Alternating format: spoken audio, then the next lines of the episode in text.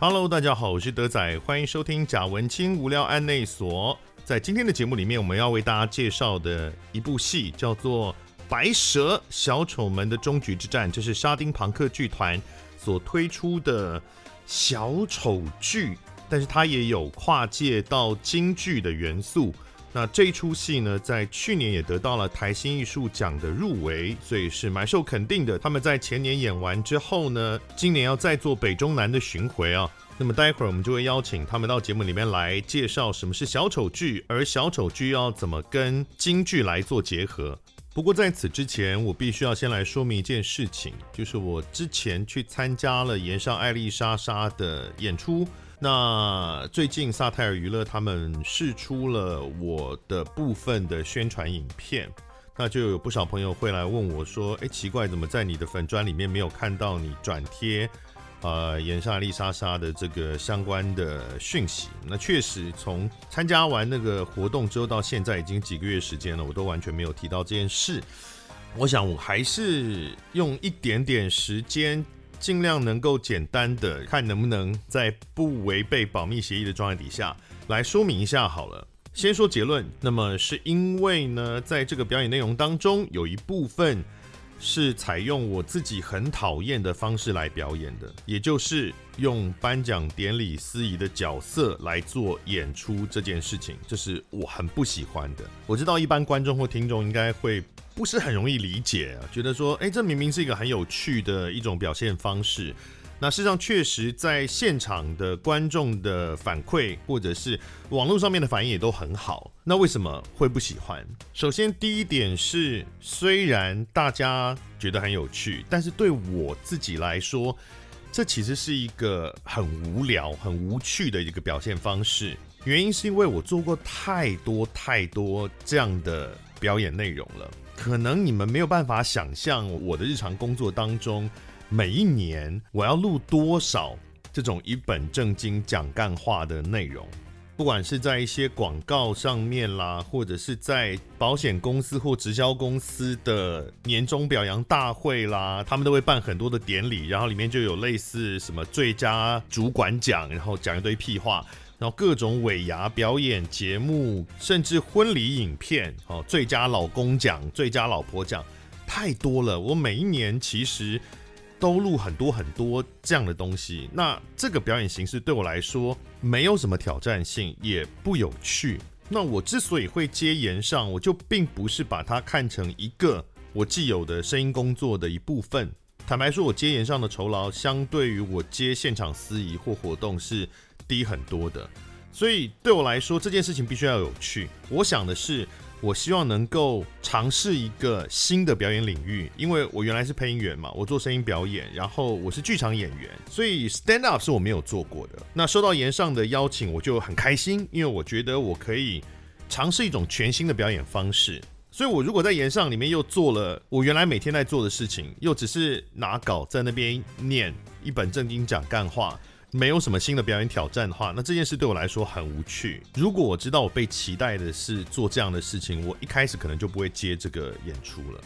所以大家看到我在走中奖里面，虽然我也是会念那些得奖理由，但如果大家有仔细去看的话，我其实很刻意的在几乎每一段得奖理由或是入围 VCR 的录制，都放入很多在颁奖典礼上不会出现的语气、腔调。咬字去做变化，因为如果我只是做我原来在颁奖典礼做的事情，那就会变得很无聊。第二个原因是，我觉得拿典礼司仪这件事情来做表演，它本身会强化典礼司仪或是配音员只是在念稿的刻板印象。其实这个要求本身就是对这个工作不够了解才会提出来的要求。我说明一下。很多广告业主也都会有这样的要求，希望我用比如说金马奖的声音来念他的稿子。但是其实金马奖的声音它是很隆重、低沉，它没有那么多的高低起伏。我们对于金马奖那个声音的感觉，它的那个强度跟渲染力，它其实是来自于整个典礼营造出来的。对于广告来说，它不大可能在三十秒之内、十五秒之内。就用一模一样的声线去达到同样的效果，因为条件是不一样的。如果要在广告上做，你就必须用更夸张的表现方式。你就必须用更 hyper 的语气，才能够把资讯妥善的传达。在言上也是类似的状况，因为在言上，我在念得奖理由的时候，跟我在典礼上面念得奖理由，它的目的是不一样的。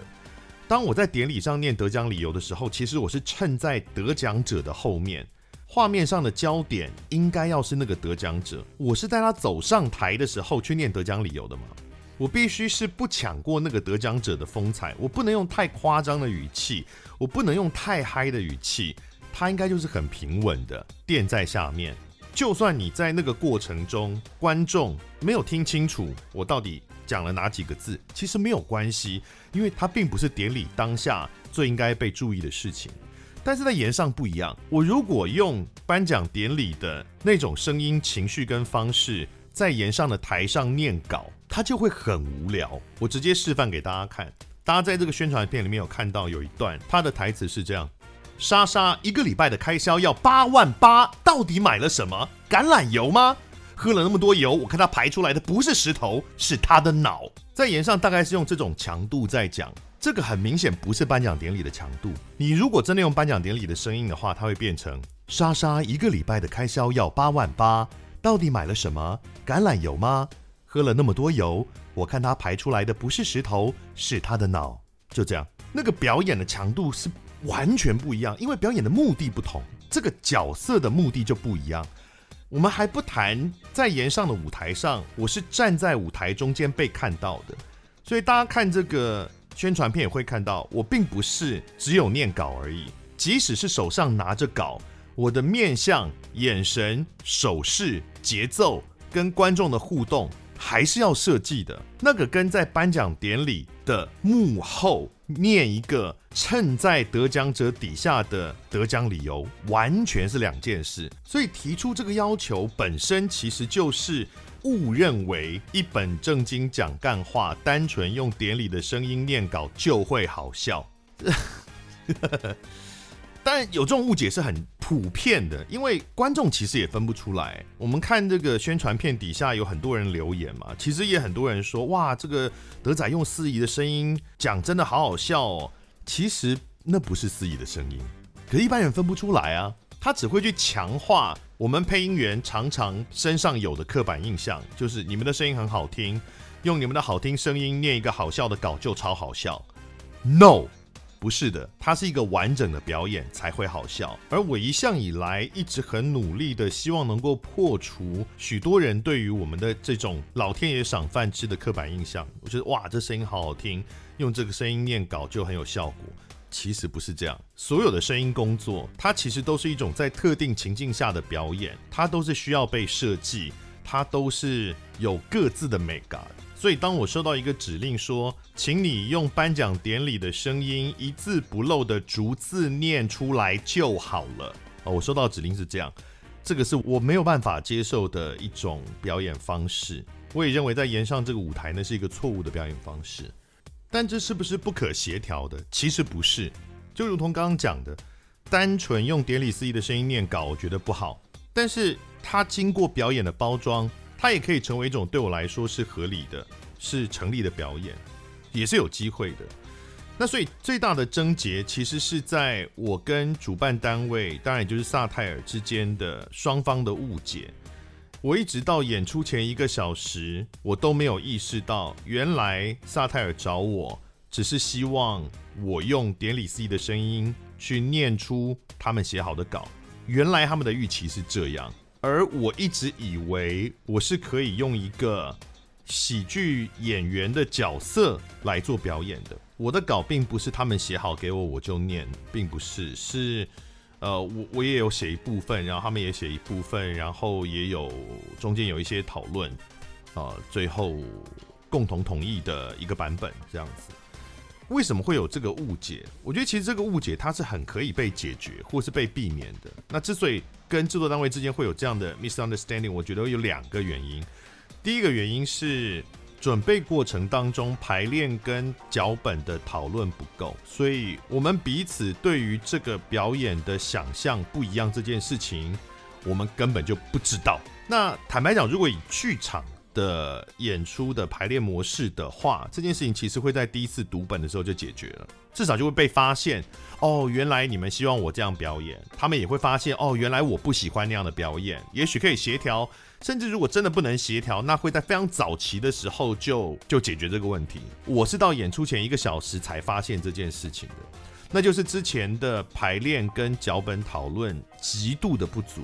我大概不能说到底我们排练了几次，或是对本了几次，我只能说恐怕都不适合用几次这个形容词了，太少了，所以彼此的了解都不够。那第二个原因就是这个炎上的演出它是有导演的，导演是伯恩，然后制作人是 Howard，这应该可以讲，因为这他们自己有公布过的事情。我觉得有一个问题是没有参与脚本创作的制作人。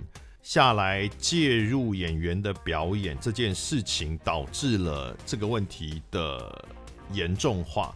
讲白了，就在演出前一个小时，我跟 Howard 有冲突，然后他下来干涉我的演出方式。那因为 Howard 其实根本没有参与前面的剧本创作，所以他其实不知道我们的脚本内容有什么。他提的要求就是叫我照稿念，而且是一字不漏的用颁奖典礼的声音念。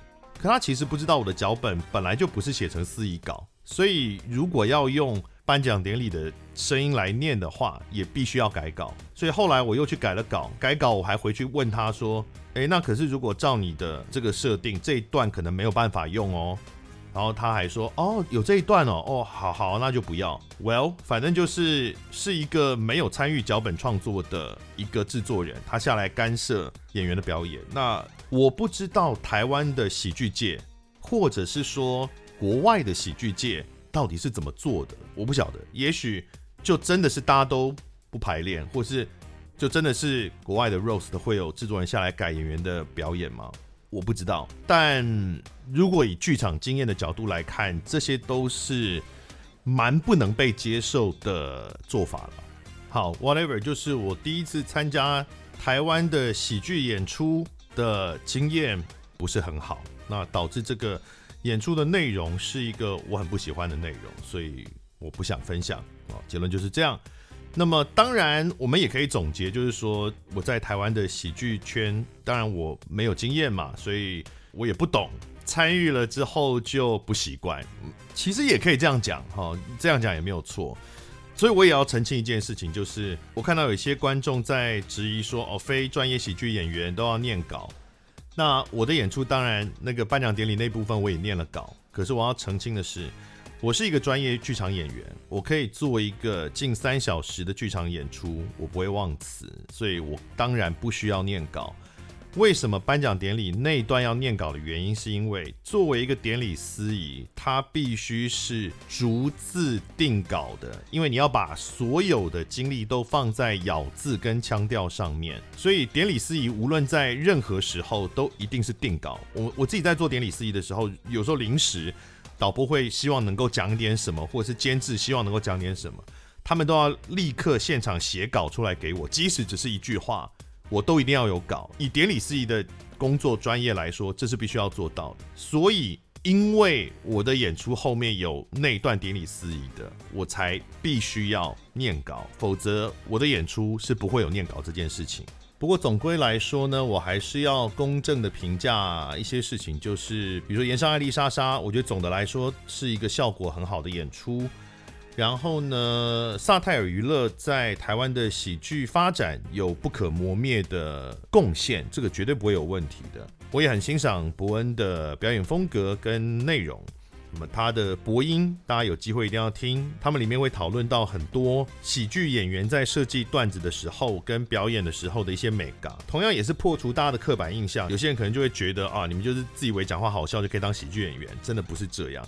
所有的表演，我再重申，所有的表演都是需要被设计，都是需要被思考之后，经过练习而呈现出来的。没有什么表演是我觉得自己很厉害，或是我天生就会怎么样，就可以上台，就会有好的效果，是不会有这种事的。表演是很专业的一件事情，好，不管是哪一种表演，他的专业都应该要被尊重。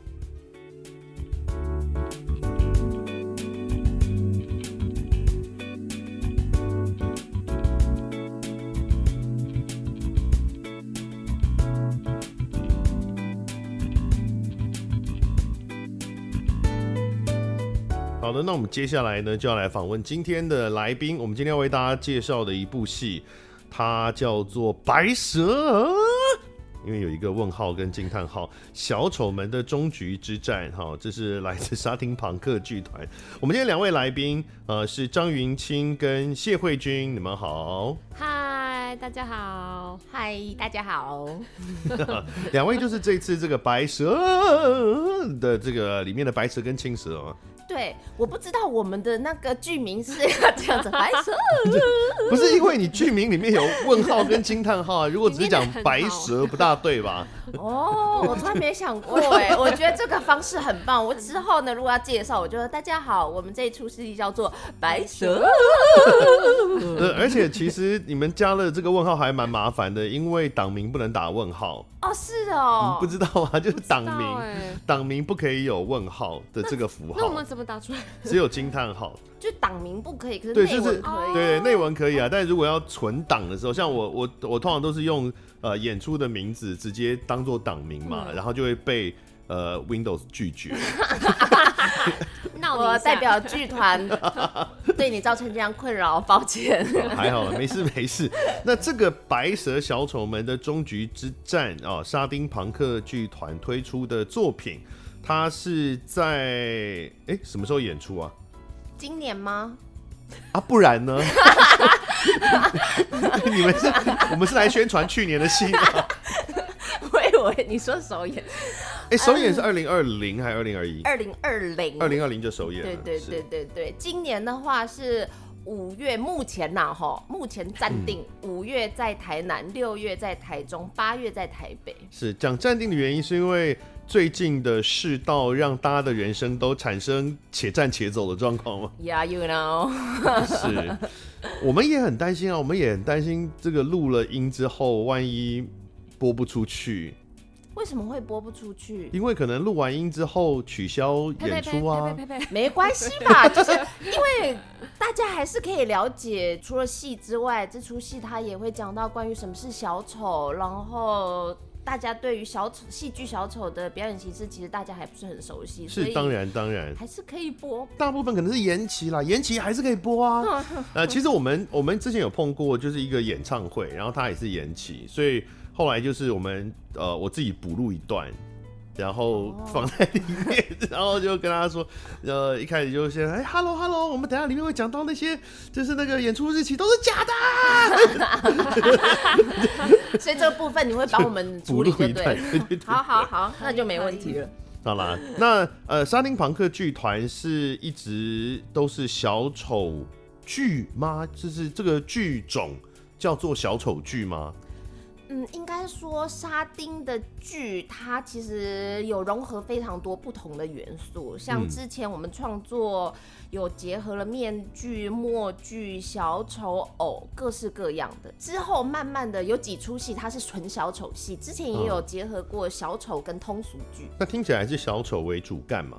应该说是白蛇 这一出戏，它是一纯小丑戏。嗯。可是他特别的是，他是小丑演京剧这样。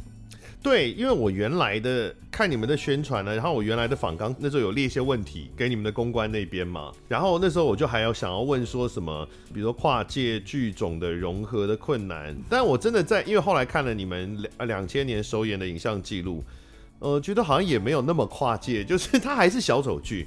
对，所以所以我们必须要强调，我们是小丑剧，这是一出小丑剧，小丑剧。对，你们网页上有直接写啊，就是跟惊叹号，对对对对对，就是不是京剧。那有真的，呃，当初有碰到这个问题，就是有观众京剧爱好者，呃，反映说你们。到那京剧在哪里？呃呃，应该这样子说，就是因为我们就是打白蛇，白蛇其实它是很经典的一出京剧，所以大家都知道。嗯、那我们的视觉的形象也有京剧，所以的确会有一些人是京剧爱好者，所以来看，所以我们就很怕，嗯，他们会觉得我们亵渎京剧。一定会啊。对，所以所以所以我们后来 才决定说要跟他们。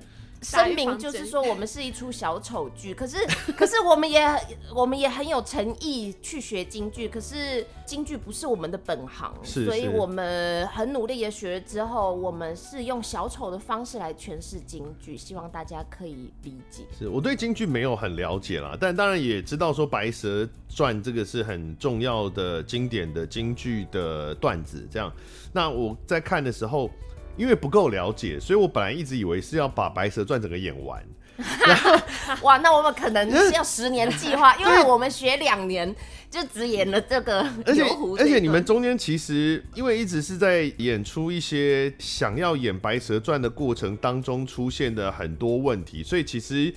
演的很慢，那 那个《白蛇传》的进展很慢。对。然后我看到已经四分之三之类的，我还在想说啊，这样《白蛇传》演完到底要多久啊？怎么到现在才演到这？后来发现哦，没有，是游湖借伞的这一段。对。它其实本来在京剧上，它就是一个独立的段子了。它就是。那个《白蛇传》的第一幕是是，对，所以有有很多这个京剧，它也不是全部演完，它也是就是演游湖借借伞这一段，也也是很可以的。嗯嗯嗯。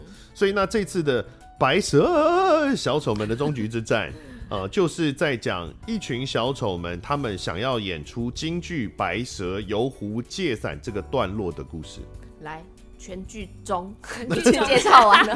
好，没有，等一下，我们再进到这个戏。我们先回来讲一下小丑好了，因为坦白说，以我个人的经验里面，小丑并不是一个很亲近的一个概念。我的小时候好像没有接触过小丑。嗯，那我们先来了解一下小丑到底是什么呢？就是大概什么样的表演会被视为是小丑的表演？呃，应该说小丑表演的类型其实也有很多。嗯、然后呢，我们的小丑他叫做戏剧小丑。哦。然后他他的确对我们来说不是很熟悉，因为它是源自西方的表演文化。然后他是一刚开始是在法国有个贾克勒寇学校。然后呢，他们的学校的最后的一个旅程就是小丑。一刚开始第一个概念就是想说，那小丑的目的就是让观众笑，所以他就叫学生上台。然后呢，的目的就是要让观众笑。然后呢，学生就上台，然后就开始极其所能的搞笑，讲相声，讲就是任何大家 也是可以的，对，什么都可以，什么都可以。可是大家就想说要搞笑，嗯。可是呢，当大家上台这么尽力的搞笑之后，台下的观众反而没有笑，嗯。就是在这个 moment，然后呢，台上的演员开始觉得挫折，然后觉得失败、沮丧的时候，他把他当下的那个状态跟情绪流露出来的时候，观众反而就笑了。所以他就是开始意识到说，其实每个人都有他自己的小丑的状态在你身上。那这个小丑的状态，就是当你找到你自己愚蠢跟可笑的时候，你的小丑就会慢慢显露出来。这就是李国修你跟那个李立群讲嘛，就是人为什么会笑？就是在别人出糗的时候，或者是一定有人受伤害。我们的确是喜欢把我们的快乐建筑在别人的痛苦上，是别人的快乐建筑在你们的痛苦上吗？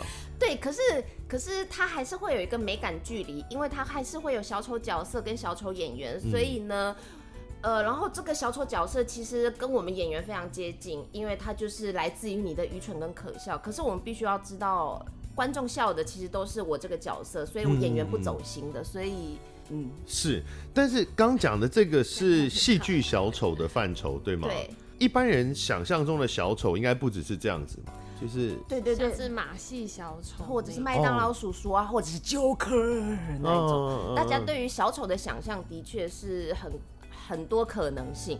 嗯，不进剧场的话，其实还接触不到这种戏剧小丑。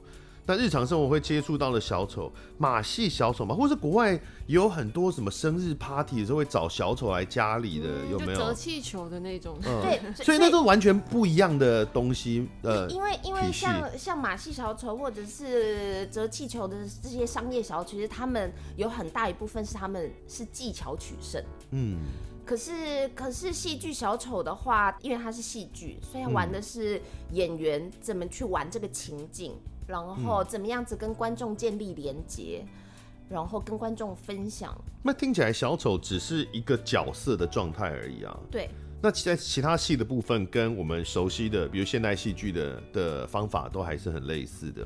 对，其实还是共通的，只是、嗯只是譬如说小丑他有一个很重要的元素是观众，跟观众建立连接。嗯嗯嗯可是传统的他们可能有所谓第四面墙，嗯嗯，可是小丑的话，他就会刻意打破这第四面墙，然后跟观众做互动这件事。哦，我上一个问题本来想接下去问的就是说，那为什么要特别把小丑戏剧拉出来成为一个分支？所以你刚刚有讲了一个可能的答案，就是小丑戏剧相对于传统的现代戏剧，它可能是更跟观众有互动的。对对对对对，嗯，但现在其实很多戏剧形式也都会跟观众有互动啦。没错啊。那小丑戏剧，小丑戏剧有一定要以小丑的样貌出现吗？基本上小丑他有一个很重要的形象就是红鼻子，嗯嗯，所以他还是会让观众一看到这个红鼻子，他会有个既定啊，你是小丑。接下来我们会知道说，哦，他可能就要让我们笑。嗯可是现在现在小丑表演其实他有非常多的进化。其实国外有很多小丑戏，其实他们没有带鼻子，哦可是他也是小丑戏。他也没有那个妆，因为小丑也会有一些妆嘛。对，可是我们还是可以理解说他是小丑。怎么理解？呃，譬如说小丑玩非常多的意外啊、失败，然后呢，呃，在现场，然后跟观众一起去分享这个 moment，然后呢，会利用观众的反应这些。哦，表演上面还是会有呃一些容易辨认的特征，但是观众不见得一定要意识到他是一个小丑，对不对？对，因为像像剧团之前有一出戏，刚刚说就是小丑结合通俗剧。那其实通俗剧就是 melodrama，它的目的是让观众哭啊，小丑目的是要观众笑，所以它是非常极端。所以像那一出戏，我们后来就决定不要带红鼻子。嗯，因为这出戏有非常多很沉重的东西，它是通俗剧。可是如果带着红鼻子的话，就会有点让观众混淆。嗯嗯。所以那出戏就有点像是让观众哭，又让观众笑。所以鼻子它对我来说啊，可能它比较像是一个训练过程中的工具。像是一个小面具。对对对，因为它也是一个面具表演。刚刚你们形容的那个小丑的表演状态，其实我觉得很像某些喜剧的，像豆豆先生的那个那个肢体。对啊，豆豆先生他也也像是他也是戏剧小丑，对我们来说啦，嗯或者或者卓别林，嗯其实刚刚也有稍微提到，在流行文化里面，近期对于小丑的这个形象开始有一些不同的表现面向。最近开始有恐怖片啊，就 就他嘛，对不对？对恐怖片嘛，用小丑的形象来做，然后或者是像刚刚提到 Joker，嗯，那这些小丑的形象的转变，对你们的小丑表演有没有造成影响啊？比如小朋友会不会看到你们变成害怕，而不是？我觉得啊，我我以前也有演过类似商业小丑那一种，那种就会是我们会很想要去跟观众互动，嗯，可是我后来接触了戏剧小丑之后，发现他不是强迫式的要观众跟我互动，而是邀请观众进入到我们的世界，跟我们一起玩。所以我，我我这就更像恐怖片的小丑啦。怎么会？邀请你进入我们的世界。哎、不是德仔，德仔，好好说话，你不要用这个声音嘛。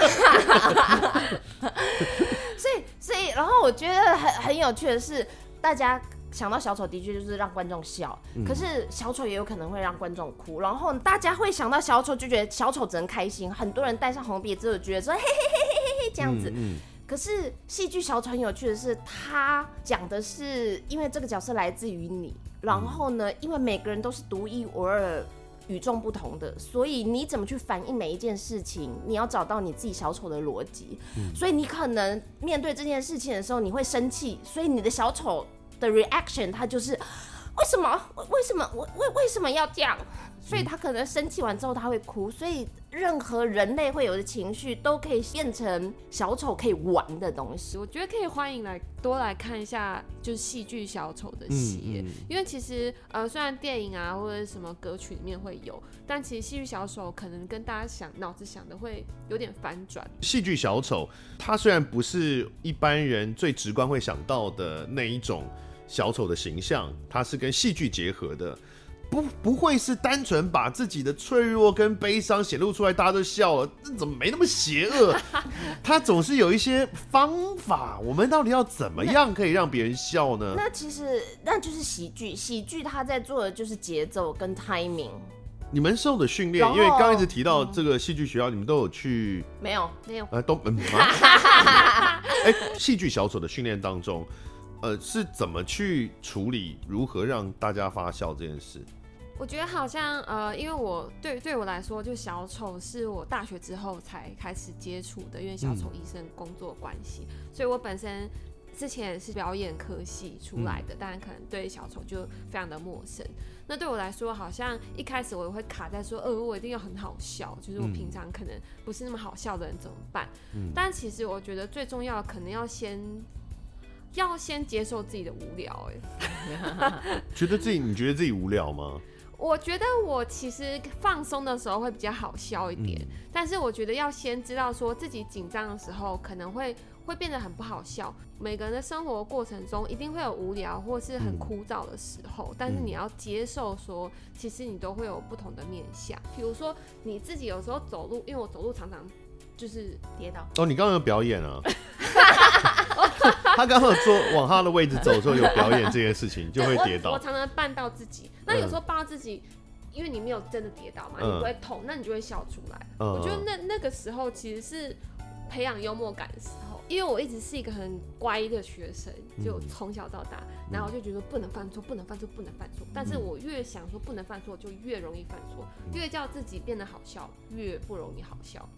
对啊，这就是最困难的地方。我觉得喜剧就是最困难，是因为它有一个明确的目的性。嗯，你不管怎么样，你最后他就一定要笑嘛。我就觉得这很难呐、啊，这个到底幽默感这件事情又是这么虚无缥缈，难以谁能够定义要怎么样的东西才叫幽默？所以我才会很好奇说，呃，你们在操作上是是怎么样去建立那些表演效果？我觉得一个是我们要自己觉得好玩，嗯，因为我我们的戏大部分都是即兴创作，所以我们在发展过程当中，演员自己觉得好玩，嗯。然后接下来是还是会有导演，所以导演他必须要去组织刚刚说的喜剧的节奏这件事情。然后接下来还有一个是，就是每一场遇到的观众都不一样，每一场观众对于同一出戏他们会有的反应也不一样，所以必须要接受这件事情。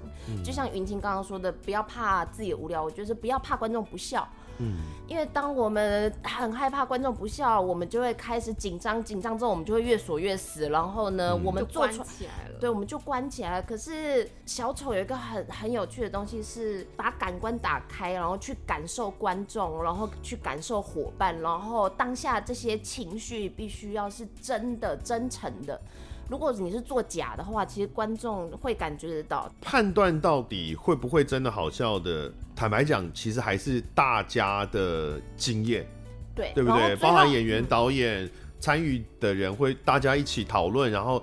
呃，权衡，哎，这样子是不是大家会觉得好笑的？可是最后会不会笑，还是要看遇到观众的那一刻才会知道说，说、嗯、哦，原来这个东西 work，哦，原来他们喜欢这个。所以创作过程中或演出过程中有碰过发现效果不好的状态，以小丑来说怎么处理？小丑戏剧来说。如果在演出当下就是接受啊，啊，原来原来这个哦东西这个不 work，然后所以其实就算我我们是在演出，可是我们可能每一场都会做一些调整，嗯，就是然后所以我觉得还有一个就是，就算我自己在舞台上演出，可是每一场演出都是非常非常有机的，嗯，虽然说我们已经排练了很久，然后这个时候完全知道我要做什么，可是它就不是很死的东西。是，那这个是我们都讲的是戏剧小丑。嗯、那刚刚也曾经提到，云清是红鼻子医生吗？卉君也是，两两位都是。沙丁庞克好像很多成员都是红鼻子医生这个组织的一份子嘛。我们共享资源呐，全部都是吗？分享 分享，老板好像差不多嘛。老板就深圳呐，哈，深圳呐。好，那红鼻子医生他就不是戏剧小丑了，对不对？红鼻子医生就是戏剧小丑，他的基底其实就是戏剧小丑。哦，他只是不在舞台上演，是不是？对，只他他只是他的他的服务对象，服务对象，然后场域不一样，要不然表演的基底是一样。什么是红鼻子医生？呃，首先因为他有一个医生嘛，就是他的名字里面有医生。可是他是小丑，是小丑，是小丑，不是医生。对，因为怕有这个医疗的风 险。就像我们京剧小说也不是京剧。那我们在疫情之前，我们其实都会去一些医院做表演，嗯、所以我们服务的对象，我们的观众群呢，就会是儿童医院的小朋友，或是日照中心的长辈。然后他们也不用直接花钱来看我们戏，因为之前可能戏剧小丑我们就要去一个黑盒子剧场啊，去哪里啊买票看戏。但是因为这些人他们可能不好移动，嗯，或是他们可能真的没有一些娱乐，所以我们其实是直接把我们的表演搬过去找他们的，嗯，这样子。对，可是它跟剧场的表演不一样的是，剧场我们是排练好的，可是在医院的话，我们就是全即兴的演出。拳击是打呃 boxing 那个拳击哦，这个好像不是不是全即兴哦哦全全全部都即兴，我刚刚是认真以为是那个拳击 哎，你看这个就好笑，可是这个不是故意的，因为可是这个你懂吗？这个就是喜剧，然后呃对，就是笨嘛，就是不是不是，可是可是你刚刚有多真诚，我很真诚，这个就是小丑的逻辑，可是当小小丑他就是端。单纯的相信他所相信的东西.就算他的逻辑跟别人不一样，我欣赏。啊，没有，我现在不相信了，我现在知道是即兴，就是未经排练的 那个即兴，对对对，完全的未经排练的演出。对，他他是有剧情的吗？所以所以应该说，我们可以，譬如说，我们每一次演出可能是两个人到三个人，我们可以先决定我们的关系是什么，因为、嗯、呃，我小丑玩非常多的角色位阶，譬如说。有一个是白脸小丑，是位阶比较高的那一个；红鼻子是位阶比较低的那一个。哎，我不知道有这个分别。对，所以就比较像是老大或者是长官，他就是想要做的很好。那另外一个就是，呃，我也想要做的很好，可是他都一直搞砸。哦，对，所以我们可能可以先决定这个关系，可是接下来我们在每一次演出之前，我们会做病情记录。我们会跟护理人员了解我们今天服务的对象有哪一些人，包含他们的年龄、性别，然后他生什么病，嗯、然后他今天可能有做什么治疗，那他身体的状态如何，或者陪伴者是谁，或者他喜欢什么东西。是。那我们有了这些资讯之后，我们进去，我们就是真真的只极限。我们可能一进去的时候看到他在吃药，我们可能可以玩一个，就是他在吃药。嗯，你觉得他会吃吗？知道哎，我不是我，我不敢吃。那还是我们也吃吃看。那我们可能就会吃完，我们就会有一些。你们就把他的药抢来吃？不可能，不可能啊！这样不行吧？不可能啦，开玩笑的啦。所以，如当如果说有一个小丑他要去吃另外一个伙伴，必必须要 sense 到说不行啊？为什么？护理师应该会直接报警。这个不是你的，而且。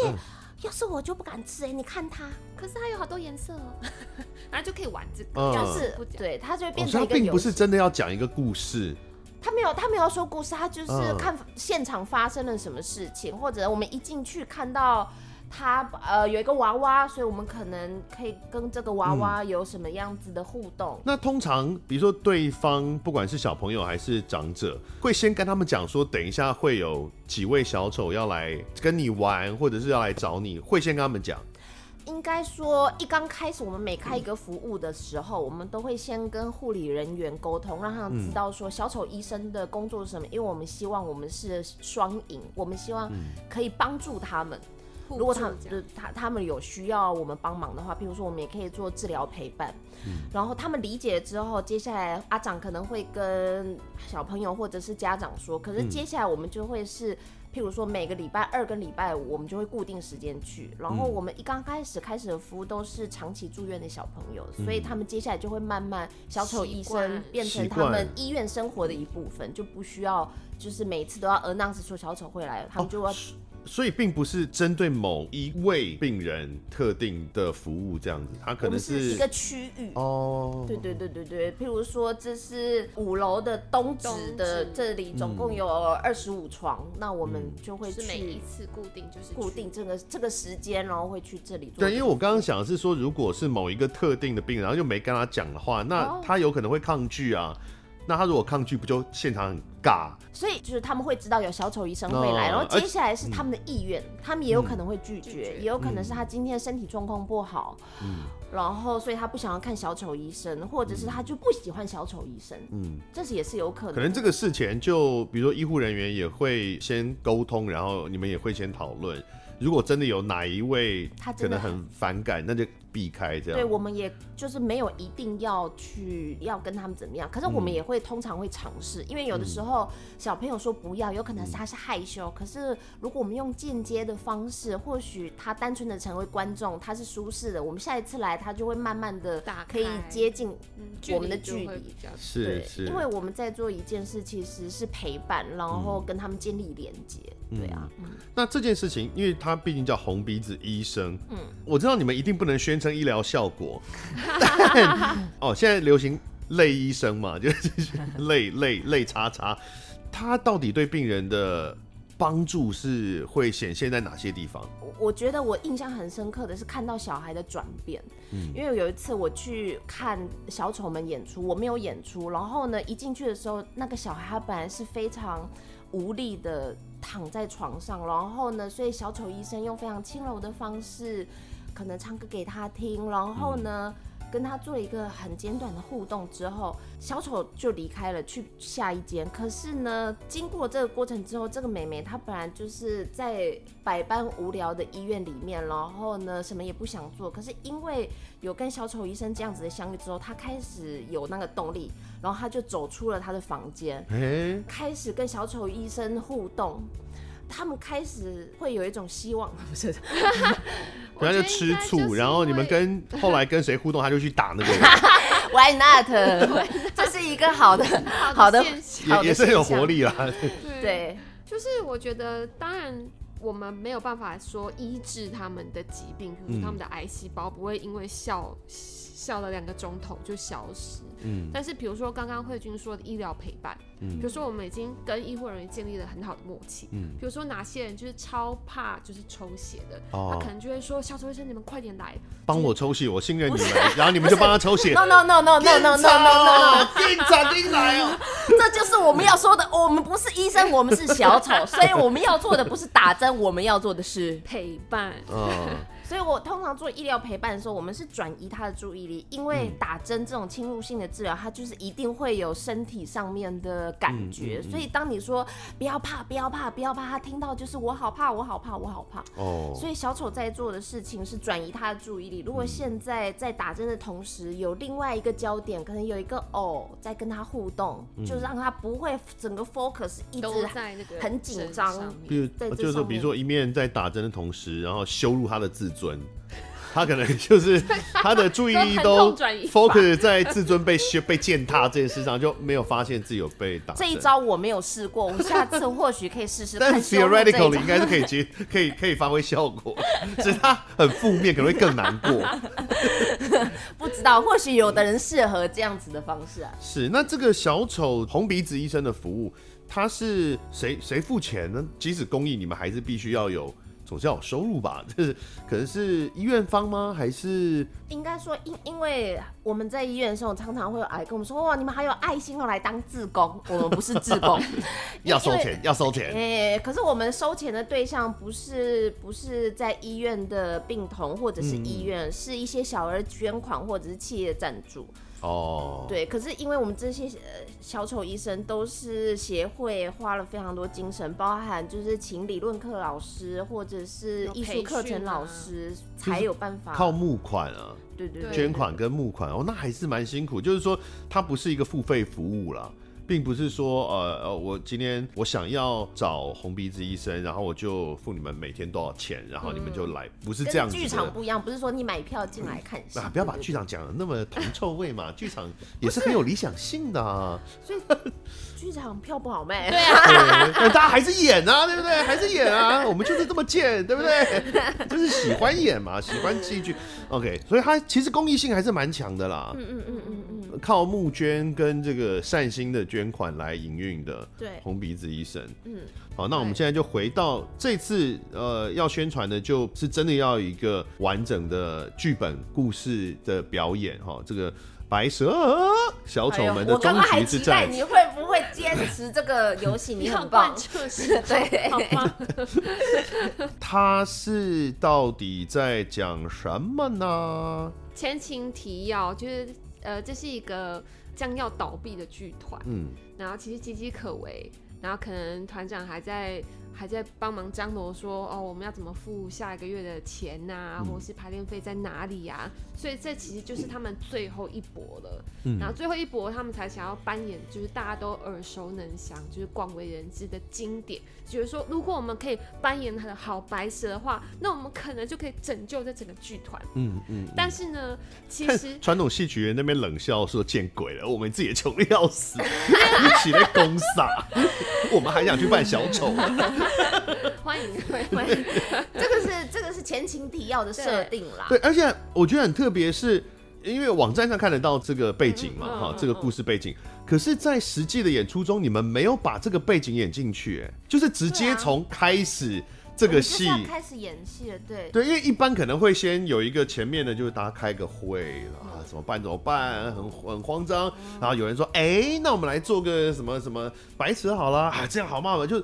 想象中一般的戏剧可能会演一小段这个，但你们没有，你们完全就是 就是直接要开始演，就是从戏中戏开始了，哎，对，可可是可是这些设定会影响到我们在剧中的反应。嗯，所以所以，譬如说，我们一刚开始对于观众的反应，就因为我们有这些前情提要，我们之前的演出可能台下的观众都没有台上的演员多，所以哦，这次突破想象的多，突破我们有史以来的记录了，所以我们才会有这些反应。嗯，但观众可能也要先看过，他会不会有人没看过前面这个前情提要，然后。不知道为什么你们现在在干嘛？因为我跟大家讲一下，他们的他们的演出是非常跟呃现场的状况结合在一起的，他没有很明确的开场跟啊、结束有啦，但是。开始演出没有一个很明确的，像传统剧场，然后一开始大幕都是关起来的，然后什么三明三暗，然后呃幕拉开之后怎么样？没有，他们是从那个呃演出前须知之前就已经是对整个融在一起，是观众进场就开始开始表演了吗？观众进场的过程你们已经在台上了吗？应该这样讲。没有没有没有，还是等观众坐定才开始。对对对对，是，但是他还是会把那个好像准备状态都演出来，有准备的，是有戏在推进的，所以他其实并不真的只是一个准备的状态，他其实就是戏的一部分了。对，只是观众看起来会以为哦，好像是还没开始这样。这样你们有懂吗？那你要不要讲的更直、更更清楚？我不行哎，你们进来看啊，进来看啊。他就会是像是一个完整的戏中戏的呈现。嗯。无论如何，他们就在演这个白蛇的游湖借伞。对，哦，没错。那为什么是白蛇？因为刚刚有说，因为这还是一出小丑戏，所以希望我们选的这个京剧的片段是大家耳熟能详。所以当我们改编了之后，嗯、大家还是可以知道它的原型是什么。大家不会因此有太多的困惑在里面哦，所以才选一个非常经典，然后大家都会知道的一个桥段。而且你们因为主体还是小丑剧嘛，所以其实京剧部分哩哩啦啦，就是 如果大家不够熟悉的话，其实会不知道你们被翻完的对象本来长什么样子。嗯，但有呼借伞就还蛮单纯，就就还蛮单纯的，就大家都知道是。呃，许仙借伞给白蛇、青蛇，对，就是他他的故事线很简单，大家都简单到爆炸，根本就没有讲什么，借一把伞怎么了嘛？要演多久？可是又很有趣的是呢，就是很简单故事线，可是他们有非常多的情绪的交流在里面。哦，对，因为像后半段的时候啊，嗯、不是有一段就是白蛇。仿佛要去勾引许仙的那个，嗯嗯、你们演的很夸张了，然后来来回回好几次。嗯，我后来其实我看完你们的演出的片段之后，我去找了游湖借伞的片段来看，因为我原来也没有看过。嗯、原版里面其实白蛇就已经很狐媚嘞，在那一段。对，所以所以其实他是有点把两个东西融融在一起。我本来以为是你们刻意去做一个有搞笑的段落，原版怎么可能这么夸张？当然还是有比较夸张，但是原版其实就已经很露骨了。对他，他的情绪情感没有，我没有想到他，就是姐姐，好了姐，真的真的是好。那在跨界的部分呢？你们呃，因为京剧有很多身段，嗯，跟这个唱腔、吊嗓子什么，就是那个呃那些专业技术，这个部分你们有有刻意的去，比如学习这些技巧或怎么样的训练吗？有有有，就是我们找了小生、小旦、丑角，还有音乐的老师。嗯，因为这个打锣鼓点，这个这个乐师其实他是一个法国人，是，所以刚开始我们其实本来是想要找一个京剧的乐师来跟我们合作，可是后来发现我们主要还是小丑，所以后来就找了甘蜜也后来的这个，他也是一个很棒的音乐家，然后他本身也演小丑，嗯，然后他本来想要学二胡，可是后来是 那太难吧？对，可是后来是那个呃京剧的乐手老师跟他讲说，你与其学二胡，你要不要用你擅长的乐器，所以老师就帮他改编，所以他后来是用黑管跟吉他来诠释他的艺人乐团。我觉得也合理啊，因为你们本来就是跨界嘛，嗯嗯嗯、没有必要完全重现。对，对对，所以我们真的花了很多的时间，就是真的好好的学了游湖借伞的这一段。嗯，但这样会有压力吗？就比如说唱啊，我们就问 请教这个张云清女士。张女士是哇，真的是蛮有压力。你的唱段还不少哎、欸。对，然后呃，所以所以真的是得要天天练。然后因为、嗯、呃，团长就是我的角色，刚好就是一个认真戏的魔人，嗯，所以他其实其实其他人啊，要什么胆小啊、害怕闹事都无所谓，因为当然我就是一个我要撑起这个团的人。哎、欸，这是刚刚讲那个白脸，然后红鼻子，对对，他是那个他就是白脸，对不对？白脸，他就是要一直对红鼻子。呃，少根筋的红鼻子们生气的那个白脸，对，他要 hold 住大家。所以加上着我是白脸这个阶级，所以其实在，在在京剧这一部分就蛮常找老师调的。嗯、那那些口音也不是我们常常讲的。嗯、然后再加上就是他可能有一些身段部分，压、嗯、力是会有。但是因为呢，大家都跟我说它是一个还是一个小丑剧，所以云清没有关系，就是尽力啦。因为如果要要在意的话，有很多地方可以在意耶。嗯、身刚讲身段嘛，然后这个唱腔、唱腔走位啊，在舞台上像游湖借伞，他们是要在湖里面移动的嘛，有船家，有这个许仙有有做那个摇晃的船桨，对对对，对，这个是原版就有的，这个是原版就有的，对，所以。我们都有认真跟老师学。哎呦，那你们怎么去抓说要保留多少传呃原来的这个游湖借伞京剧里面的这个，因为有很多部分是你们要翻完嘛，要用小丑的方式去表现。嗯。但要到底要保留多少，或者要多专业？一开始有设定吗？这个就是导演他一直在拿捏的部分，因为其实啊，你看到的就是京剧的这个片段，整个架构基本上就是用京剧的架构，嗯嗯，所以我们就是在这个架构里面去长小丑的肉，怎么样子找到他们的平衡，就是让他们不会觉得我们好像在恶搞京剧。比如说会有一段觉得说，哎，那我们这一段就是要展现一下我们京剧的部分也是很厉害的，有有有会有这种设计吗？因为小丑有些地方他就是要出丑嘛，嗯嗯嗯，你如果从头到尾都很专业，那就那就不是小丑啦，就真的变京剧了嘛，嗯，所以这个可能某一段就是，哎，这里我们就是要出个丑，就是要做的不好，或者这边我们就是要做的很漂亮，嗯，会会去切割这些设定吗？呃，我们倒是没有说哪里我们京剧一定要做得很好，那就当然除了就是团长一开口的那个部分，希望可以惊艳观众。嗯、哦，对，第一次亮，对，算是一种亮相。因因为尤其是前面小丑出了这么多的失误，所以大家会觉得你们真的会演嘛？所以，嗯、然后所以他就是。里面的那个灵魂人物，因为一开始开口唱也是他。嗯嗯嗯嗯，确实是。我觉得在看的过程里面，也确实会在某一刻会在想说，我今天到底会不会看到这个京剧里面那个唱，比如那些唱段的的出现呢、啊？然后后来才发现，哦，还是有，还是有的，还是有，还是有，还是有认真唱的。对对对，我们有认真学。是 OK，那他当然演到最后就是这个游湖借伞结束了。就结束了耶，好像也没有一个他有没有受欢迎，有没有解决这个小丑剧团的问题？呃，他们后来还破产了吗？还是怎么样？